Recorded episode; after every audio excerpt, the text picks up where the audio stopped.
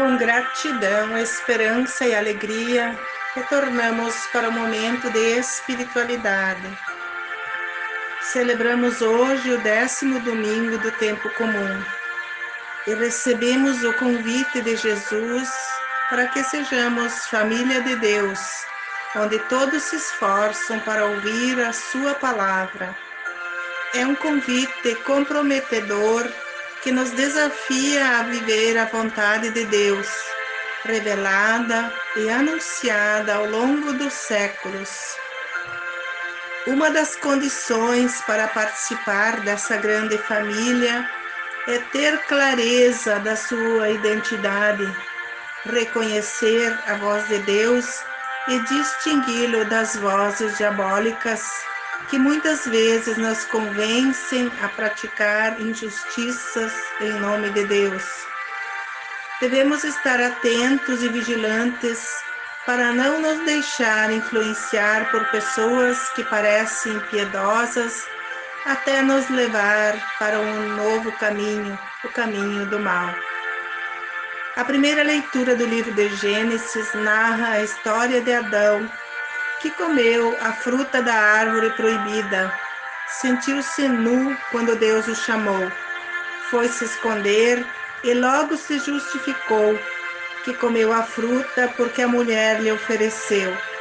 Deus questionou a mulher e ela disse que foi a serpente que lhe enganou. Então Deus amaldiçoou a serpente que deverá se rastejar para sempre se instalou uma inimizade eterna entre a mulher e a serpente e toda a sua descendência. Somos convidados a viver a vontade do Pai, mas precisamos estar atentos às tentações, movimentos e sentimentos que nos rodeiam. Somos responsabilizados pelas nossas atitudes.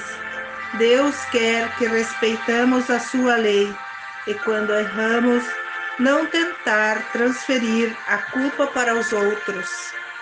A segunda leitura da carta de Paulo aos Coríntios fala das tribulações e esperanças. Se temos esperança e acreditamos na ressurreição de Jesus Cristo, superamos todas as dificuldades, porque as tribulações são momentâneas nesse mundo mas as coisas que vêm de Deus nos dão a glória eterna. As coisas visíveis são temporais e passageiras, e as invisíveis são eternas.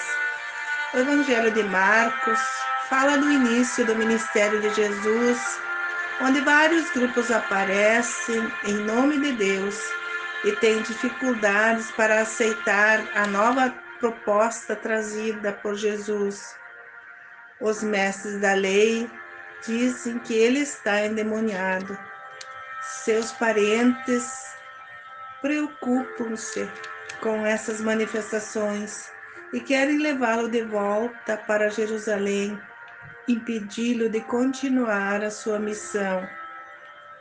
Os teólogos e biblistas dizem que ele está possuído pelo Belzebu, o príncipe dos demônios.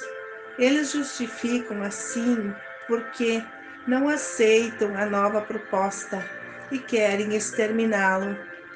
Jesus, com suas sábias parábolas, desmascara seus adversários e diz que estão pecando contra o Espírito Santo, porque invertem o que é de Deus.